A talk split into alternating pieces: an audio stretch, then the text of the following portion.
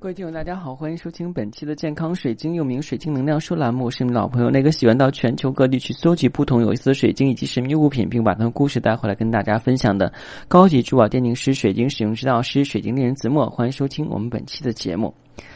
嗯，其实呢，这一段时间呢，我的情感呢，真的是经历了起起伏伏啊。这个时候，我发现啊，需要把我们的身体啊调节到一个比较平衡的值，是很。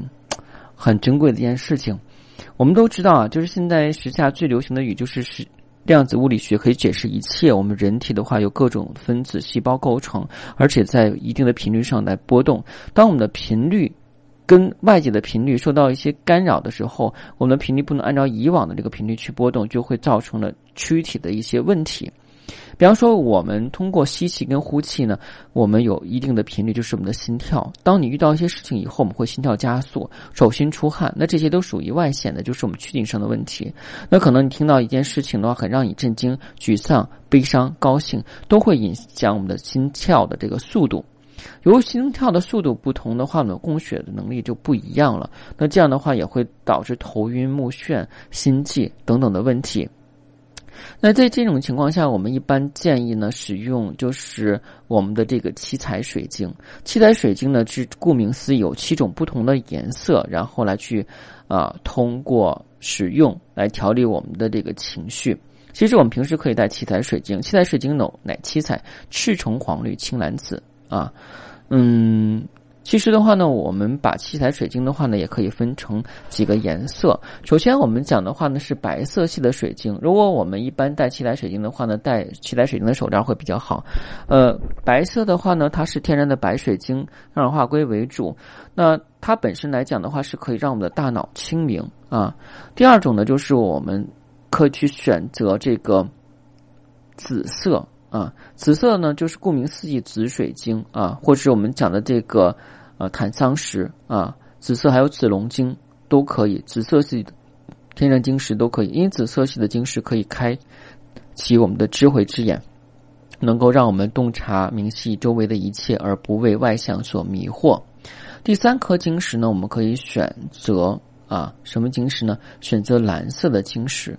蓝色的晶石像我们的海蓝宝、天河石、蓝宝石、锦青石，嗯，还有我们的这个祖母绿啊，还有碧玺啊，都可以啊，去作为我们这个啊蓝色的这个呃对应晶石啊。刚才那个祖母绿说错了啊，那个蓝色的话是有蓝托帕啊、海蓝宝啊。然后第二呢，就是说。我们可以选择的晶石呢，是可以选择绿色跟粉色的。绿色、粉色的话呢，是对应我们心口的位置。那相对应的晶石的话呢，有粉色。粉色有什么呢？粉水晶，顾名思义，粉水晶又分成莫桑比克粉晶，还有我们的马达加斯加粉晶。根据产地不同的话呢，晶体的材质不一样。有一个是比较那种。像果冻一样的那种粉红的那种黏糯的感觉，另外一种的话呢，就是很漂亮的、很清透的那种感觉，而且呈星光效应的莫桑比克粉晶。当然，我们还可以选择绿色的，绿色刚才讲的话，也可以用绿色碧玺或祖母绿。绿色还有葡萄石、绿龙晶，嗯，当然呢，还有我们讲的绿水晶啊，绿水晶也是可以的。绿色系呢，还有这个绿柱石啊，绿柱石也是可以去用的，天然绿柱石非常效果好。嗯，之后呢，我们再选一颗晶石是什么晶石？再选一颗晶石的话，就是黄色系的晶石。黄色晶石顾名思义呢，就是我们的黄水晶，或是我们的太阳石、黄玛瑙、黄龙玉、黄玉髓啊。黄色还有什么晶石啊？黄色还有黄托帕啊。嗯，托帕石的话，我们也是经常比较常见的。还有我们的这个嗯，黄色的什么？那个黄色的石榴石就是橙石榴石，芬达。呃，芬达的话呢，价格就比较贵了。我们再往下走呢，啊，就可以选择红色系的晶石。红色晶石的话呢，有红玛瑙啊，红水晶在自然界是没有的，只有红兔毛水晶啊，红宝石啊，红宝石是有的。红色系还有我们的战国红玛瑙啊，也是属于玛瑙系的。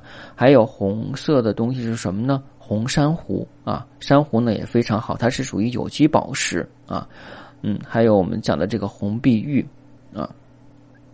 之后我们再可以选择一个晶石是什么？再选择一个晶石的话呢，是选择深色的，比方说黑色的，黑色有黑水晶，或者选择我们的喀斯的茶晶、烟晶啊，黑玛瑙、黑碧玺啊，或者说我们的这个黑曜石都可以。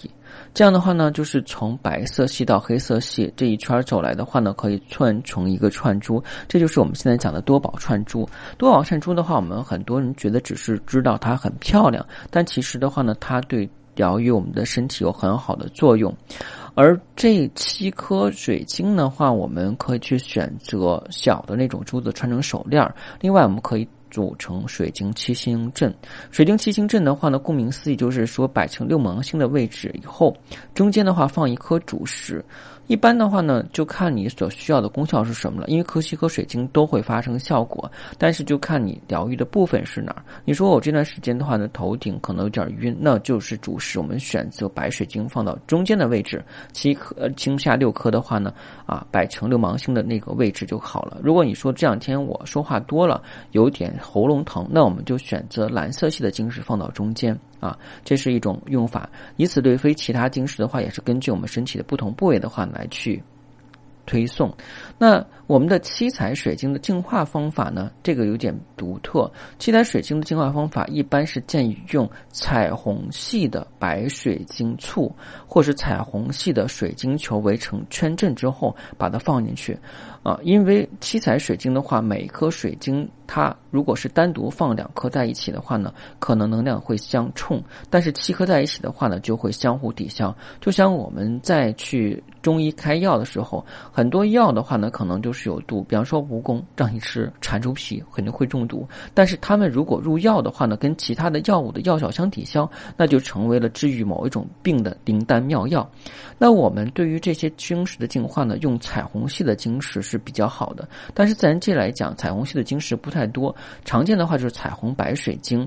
那可以把彩虹白水晶球的话围成整整一圈儿，把我们的这七颗不同的这个材质的晶石放到里边去做净化。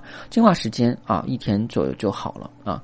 好，今天节目就到这儿了。七彩水晶的用法您知道了吗？当然，如果你想选购天然七彩水晶或神秘物品，不妨加我的私信。每期音频节目中的文字介绍有英文名 R O G R X C 九八六，加我的时候请备注“水晶听友”，要不通过。另外呢如果您是第一天收听我的节目，对珠宝、水晶以及神秘物品的故事感兴趣，建议您订阅喜马拉雅健康水晶栏目之后，从头开始收听，因为已经录制了四年多，满满的七百多期干货，已经让您对水晶有进一步的了解。谢谢大家，时候不早了，祝大家晚安吧，再见。